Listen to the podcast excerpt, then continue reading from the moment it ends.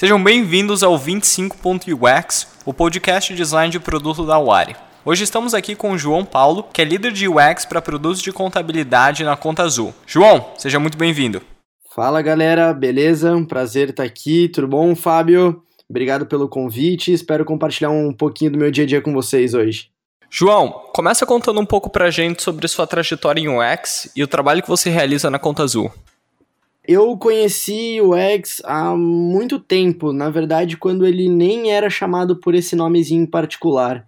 Quando ele era chamado de arquiteto da informação, né? De arquitetura da informação. Eu me descobri designer, na verdade, muito tempo atrás, quando eu achava que eu queria ser programador. Eu entrei numa empresa e um belo dia eu tava arrumando alguns bugs de um e-commerce feito em ASP, e aí eles falaram para mim, João, se você conseguir fazer esse e-commerce vender mais, a gente te dá a comissão. Aí eu falei, pô, interessante, né?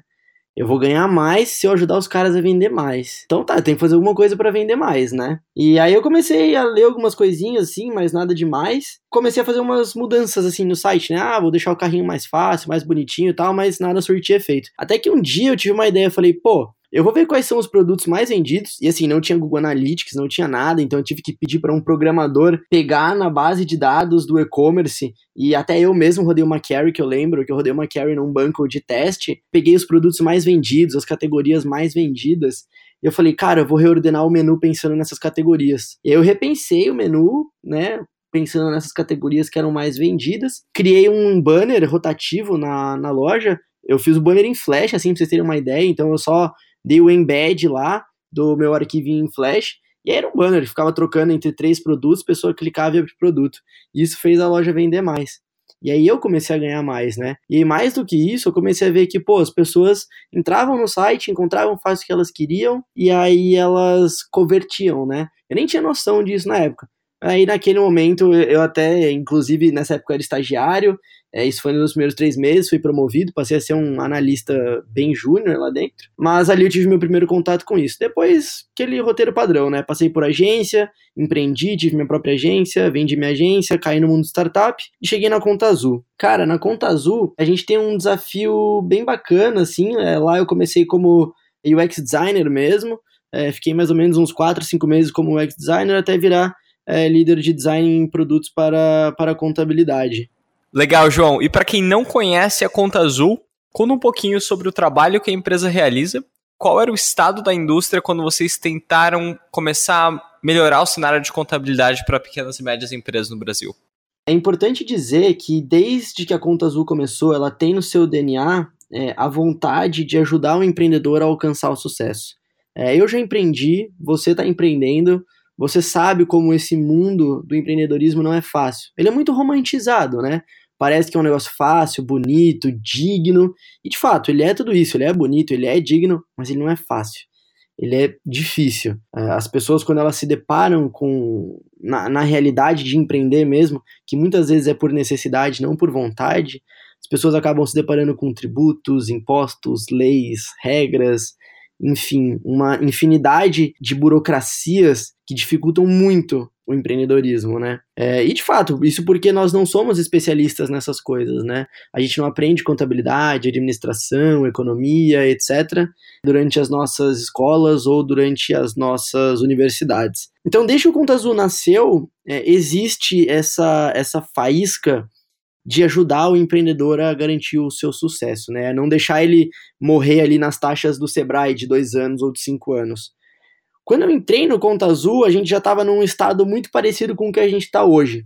Então já era um estado de que, assim, a gente, como eu comentei, isso existe desde o começo, então já é um estado que a gente está trabalhando lá todo dia para garantir que as tarefas diárias dos empreendedores sejam simples, sejam mais fáceis, mais automatizadas, que eles não tenham que ficar fazendo mil vezes a mesma coisa. Um exemplo bem bacana, como a gente entrega valor de ponta a ponta, o, o, empreendedor hoje, ele vai lá no Conta Azul, ele lança as vendas dele, ele emite as notas fiscais, ele faz a gestão financeira dele por ali. Num cenário comum, essa pessoa teria que pegar tudo isso, aí o Conta Azul também está integrado ao banco da pessoa, então o extrato bancário dela está dentro do Conta Azul. Essa pessoa teria que pegar extrato bancário, mais todas as notas de venda e todas as notas de compra, jogar isso tudo num e-mailzão, digitar o que, é cada coisa e enviar para o contador. Aí o que o contador ia fazer? Receber isso, ler, analisar, falar, beleza, parece que tá tudo certo, e ia redigitar isso tudo no software dele. Cara, é um trabalho assim inimaginável.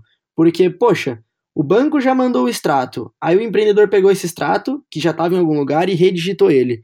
O contador recebe esse extrato e redigita mais uma vez. Cara, assim, quando você olha para isso, não faz sentido, né? Então, hoje o Conta Azul, assim, de ponta a ponta, o que a gente faz? A gente pega toda essa informação e já envia para o contador. A gente tem lá uma funcionalidade de exportação contábil, o contador entra no painel dele do contador, se já está conectado com o cliente dele, ele acessa o cliente, clica em exportar o período, e aí ele exporta todos os lançamentos daquele cliente já conciliados, né? Então a entrada ou a saída de dinheiro no banco já está conciliada com a nota fiscal de venda ou com a nota fiscal de compra. E assim, só isso é, já entrega um valor assim. A gente tem contadores com isso economizando 400 horas por mês é, do seu trabalho, só para economizar a redigitação, enfim. Então é um trabalho bem bacana. O estado da, do mercado assim está engatinhando, né? É um, é um mercado que está recebendo cada vez mais tecnologia, mas eu acho que mais que a tecnologia, a questão importante é a educação empreendedora, que as pessoas estão cada vez mais começando a ter acesso a conteúdo que fala sobre empreendedorismo, né? O blog do Conta Azul faz muito isso. Então as pessoas estão aprendendo mais sobre empreender de fato. Acho que é, é, esse é um pouco do nosso contexto, assim, de onde a gente está inserido. E quais alguns dos maiores desafios de design que vocês têm na Conta Azul hoje? Bacana, boa pergunta. É, os desafios específicos assim que permeiam a nossa área de design como um todo, é, hoje são muito pautados e focados em escalabilidade sustentável. Então, quando eu entrei, é, eu já estava num cenário de dobrar o tamanho do time. Eu acho que fui o sétimo ou oitavo designer dessa nova leva, né, dessa nova cultura que a gente está implementando agora de design. E quando o João Menezes entrou, que é um dos outros coordenadores de design lá, ele cuida da parte do financeiro, ele era acho que o quarto designer dessa nova leva. Então, a gente está num momento em que a gente está cada vez mais aumentando o nosso time. E a gente precisa ter, né, a, um processo bem definido e escalável, assim, com as ferramentas certas. E quando eu digo ferramentas, eu não estou dizendo software, estou dizendo ferramentas enfim, processos de pesquisa, como nós fazemos as nossas pesquisas. Óbvio que a gente não vai fazer um negócio engessado, né? Ah, tem que ser assim, assim, assado. Mas tem que ter uma base mínima para que quem entre tenha uma fácil aderência à nossa, à nossa cultura de design dentro do, do Conta Azul.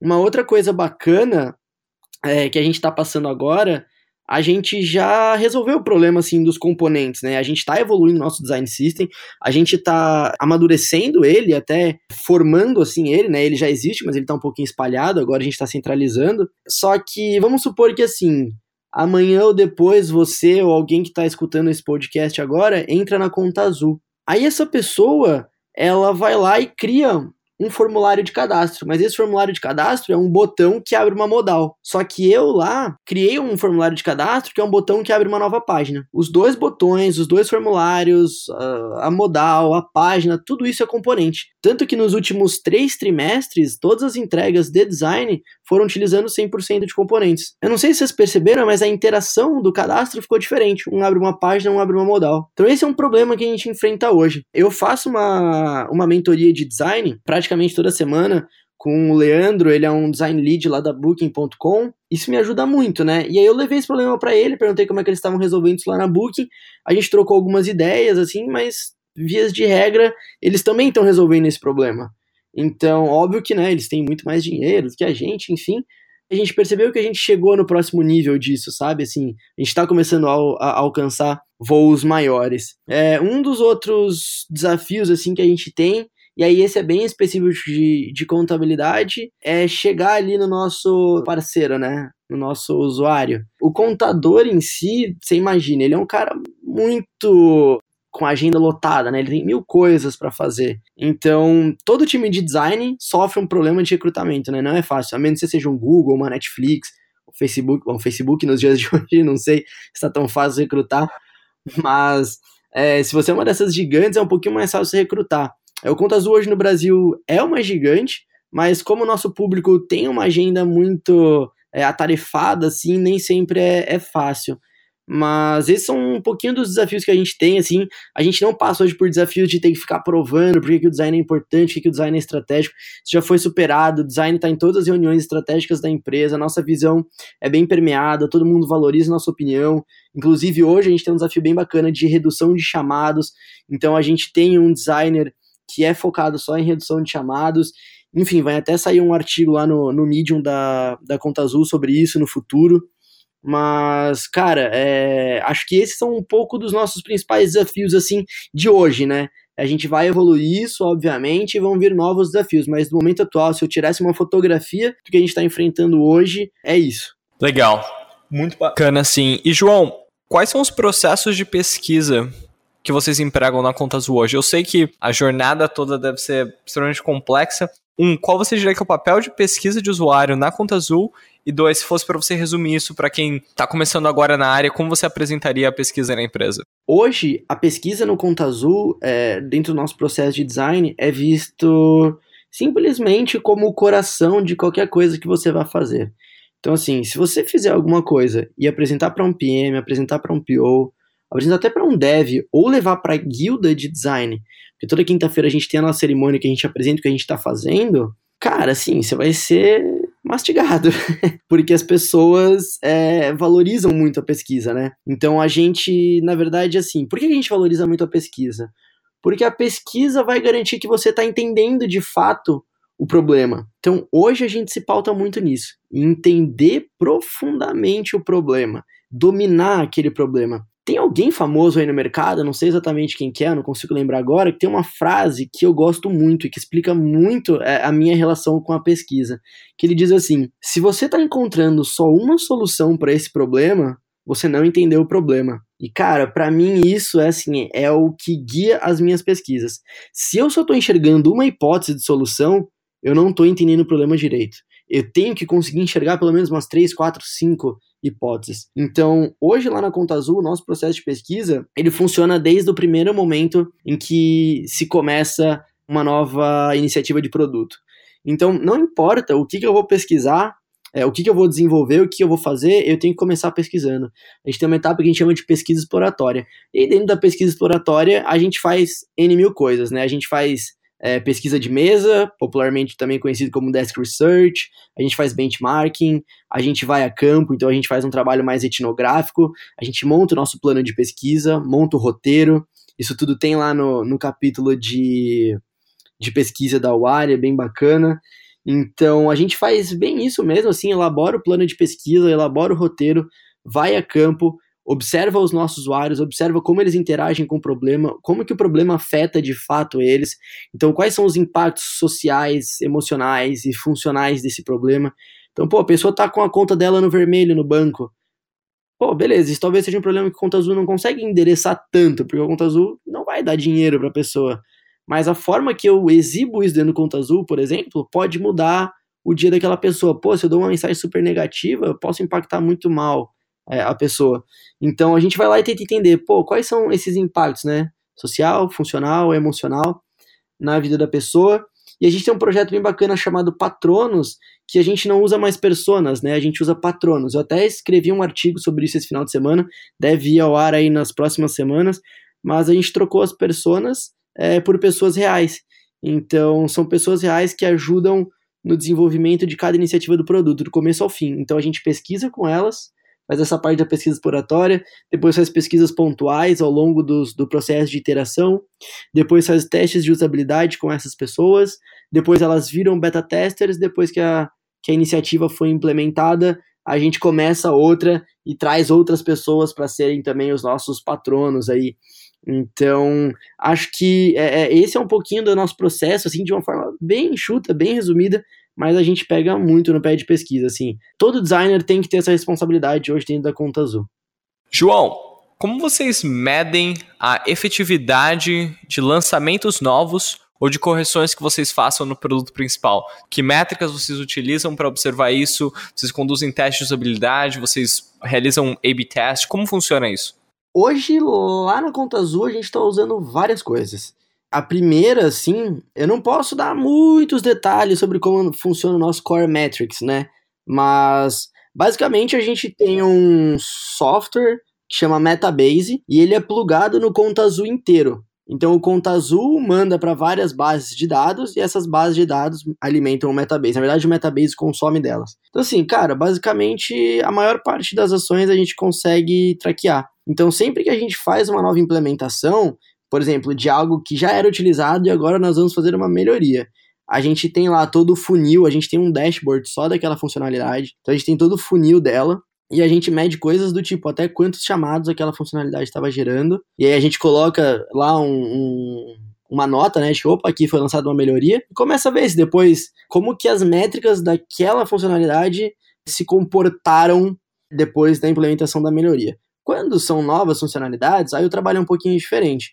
Porque aí precisa que PO, PM, UX e devs sentem e entendam quais são as métricas que vão ser impactadas quais vão ser até as novas métricas, né? Então, o que, que a gente vai ter que traquear aqui, né? Então, o que a gente vai ter que entender? E no começo mesmo do projeto, é, quando a gente já está ali na etapa de convergir para a solução, e já tem uma solução, uma hipótese bem definida, a gente já começa a pensar qual é o critério de sucesso daquilo. Então, beleza, se eu implementar isso, então quer dizer que eu tenho que essa métrica aqui que eu vou começar a analisar tem que subir, e isso aqui tem impacto em outras áreas do Conta Azul. Então, essas outras métricas do Conta Azul tem que subir ou descer, né? Dependendo do meu propósito. Então, a gente analisa todo o contexto, na verdade, né? Mas, assim, a gente é muito data informed, né? Eu não gosto muito de dizer data driving, porque data driving parece que você olha só pro dado. A gente gosta de dizer que a gente, ou pelo menos eu gosto, né? Enfim, de dizer que somos data informed. Então, a gente olha para os dados, se pauta neles, se informa a partir deles, a gente transforma dados em informação, em inteligência, e a partir disso a gente traz outros inputs, né? Então os dados não são nossa única fonte de input. Então a gente tem dados, a gente tem pessoas, a gente tem clientes, a gente tem parceiros, a gente tem vários inputs, a gente tem mercado, a gente tem benchmarks, enfim, vários desses inputs dão o contexto geral para a gente, né? E sempre que a gente implementa alguma coisa, seja uma nova funcionalidade, seja uma melhoria, a gente faz teste AB. E aí depende muito, cara. Aí depende da funcionalidade que você está implementando, em qual parte do produto ela tá, é, se é uma melhoria, se é uma funcionalidade nova. Aí são N mil variáveis. Às vezes a gente coloca só para quem é novo usuário, então quem é trial, só para novos trials. Às vezes a gente coloca para uma parte da base que não tá com as com as métricas muito boas e um pouquinho de pessoas que estão com aquelas métricas boas para ver quem está com a métrica boa como se comporta, quem está com a métrica ruim se comporta. Então, são, são várias situações, assim. E sim, a gente faz testes de usabilidade, inclusive a gente metrifica os nossos testes de usabilidade. É, a gente tem uma planilhazinha padrão lá que a gente vai anotando onde a pessoa não conseguiu realizar uma tarefa, onde a pessoa demorou muito, qual heurística foi quebrada, então, a gente vai buscando entender tudo isso e ao longo do processo todo, a gente vai entendendo se aquilo está fazendo sentido ou não, né? E aí, de novo, não olhando só para métricas como única fonte de dados, mas sendo uma grande base, um grande, um grande suporte. João, como você vê produtos de contabilidade evoluindo ao longo dos próximos anos? Cara, essa é uma excelente pergunta, porque ao longo. É bacana porque assim, eu consigo enxergar mais ou menos aí três, talvez no máximo cinco anos. Se a gente tá falando em algo há 10, 15 anos, aí eu já não sei. Porque a indústria de contabilidade, por exemplo, é uma indústria que está desrompendo. Não só aqui no Brasil, o Brasil está começando esse movimento tem uns dois anos aí, a Conta Azul, que começou esse movimento aqui no Brasil. Uma das coisas mais importantes, acho, de falar é que eu não enxergo o contador morrendo. Talvez existam tentativas para isso e, de fato, alguns contadores não se atualizem e acabem não praticando mais a sua profissão como praticam hoje, mas eu não vejo os contadores morrendo. E por que, que eu não vejo os contadores morrendo, né? Porque empresas como a Conta Azul e outras grandes que estão mundo afora não querem matar o contador. Querem fazer com que o contador seja aquilo que ele é um mestre em fazer, que é ser um parceiro estratégico de cada negócio. Então, se a Conta Azul acredita que todo empreendedor merece sucesso, todo empreendedor precisa ter um contador parceiro, um contador estratégico ao seu lado. Não adianta você ser um empreendedor que vê o seu contador como um mal necessário. E aqui, assim, eu lavo um pouco minhas mãos porque eu via o contador como um mal necessário quando eu empreendia. E eu acho que boa parte das pessoas vê. Mas por quê? Porque durante muito tempo o contador se viu num cenário de que ou ele atendia as necessidades do governo, ou ele atendia as necessidades das empresas. E o que, que ele precisou fazer? Ele obrigatoriamente tem que atender as necessidades do governo, porque senão ele e o cliente dele levam multa, e ele que vai pagar as duas. Então o que, que ele entendeu? Ele falou, cara, eu vou começar a atender as necessidades do governo 100%, e quando for dando tempo, eu vou ajudando meu cliente. E assim, não é um negócio fácil, porque você tem dois agentes ali no seu cenário te sugando, te consumindo muito. Então, empresas como a Conta Azul e outras tentam automatizar esse trabalho do contador. Então, por exemplo, quando a gente pega o lançamento do empreendedor lá, conciliado com o extrato bancário, tudo bonitinho, e envia para o contador, a gente ajuda contadores a economizarem 400 horas por mês. Cara, 400 horas é muita coisa. Com 400 horas, ele consegue ser esse parceiro estratégico do empreendedor. Então, isso é um pouco do que a gente está fazendo, isso é o que está acontecendo no mundo afora. Se você abrir sites de contabilidade da Austrália e da Oceania no geral, você vai ver que tem escritório de contabilidade falando sobre contratar jovens talentos, sobre retenção de talentos, escritório de contabilidade falando sobre MRR, que é receita recorrente mensal, escritório de contabilidade se comportando como startups, com puffzinho, cultura cool, todos moderninhos, não tem aquele negócio de contador de terno e gravata, mega formal. É, isso está acontecendo com mais força na Europa também. Nos Estados Unidos, isso também já aconteceu e está cada vez mais forte. A Conta Azul vai liderar esse movimento aqui no Brasil também. Nos próximos cinco anos, eu vejo essa indústria mais tecnológica, eu vejo essa indústria com mais aptidão mesmo à tecnologia. E aí, nos próximos cinco anos, eu vejo o contador cada vez mais forte, cada vez mais como um parceiro estratégico de negócio dos empreendedores para ajudar na tomada de decisão, que é o que já está acontecendo lá fora. Esse cenário de startup também favorece muito isso. Quem startup hoje não quer um, um, um cara que gera imposto, quer um cara mais estratégico, está ali no dia a dia para ajudar. A gente tem alguns contadores parceiros que cuidam só de startups. Então, a gente vê bem essa dinâmica. Aliás, isso é uma outra coisa curiosa, né? Hoje, o escritório de contabilidade, se você for lá com uma startup, como uma indústria, como uma vendinha de bairro, a maioria deles vai te atender, como qualquer uma dessas três coisas. Mas no futuro, a ideia é que existam até escritórios segmentados. Pô, eu vou trabalhar só com indústria, eu vou trabalhar só com startup, eu vou trabalhar só com mercado, eu vou trabalhar só com, sei lá, vendinha de bairro. Então, eles vão começar a nichar mais, eles vão começar a ser mais tecnológicos, eles vão se tornar esse parceiro estratégico. Nos próximos 10, 15 anos, cara, não tenho nem ideia. A nossa relação com a nossa profissão no geral vai mudar. Então eles provavelmente não vão estar fazendo o trabalho deles como eles fazem hoje, assim como nenhum de nós vai estar. Mas eu acho que eles vão estar fazendo um trabalho é, muito mais estratégico e muito mais intelectual, não tão operacional quanto eles fazem hoje. Isso é um pouco do que eu acredito e do que eu vivo assim no meu dia a dia ali no universo de, de contabilidade. Muito obrigado, João. Valeu, Fábio. Valeu, pessoal, por terem escutado o podcast da Wari. Espero encontrar vocês nos eventos de design e tecnologia aí ao longo desse ano. Quem tiver interesse em me seguir, pode me seguir no LinkedIn. Eu não uso muito Twitter, meu Facebook é mais fechado. Mas quem quiser me adicionar lá no LinkedIn, é linkedin.com/in/barra João P. Vila, com dois L's. Ou só procurar, só procurar lá por João Paulo Vila Melo.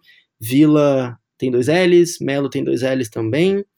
É, pode procurar, pode mandar um e-mail para joão.melo com dois L's, arroba contazul.com, que a gente troca uma ideia, estou à disposição. De novo, obrigado por terem escutado o podcast, espero ter conseguido compartilhar um pouco do, do meu conhecimento e do meu dia a dia com vocês. E se você está empreendendo agora, lembre-se, o teu contador não é um mal necessário, ele é um parceiro estratégico que vai te ajudar a crescer, vai te ajudar a alcançar o teu sucesso, e o Conta Azul está aqui para te apoiar com isso também.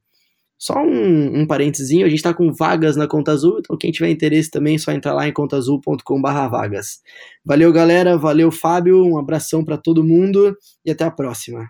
Se você quiser aprender UX, no curso da Wari você trabalha em um projeto real e recebe mentoria de profissionais vindos de empresas como Disney, Nubank, PayPal e iFood. Visite awari.com.br para mais informações.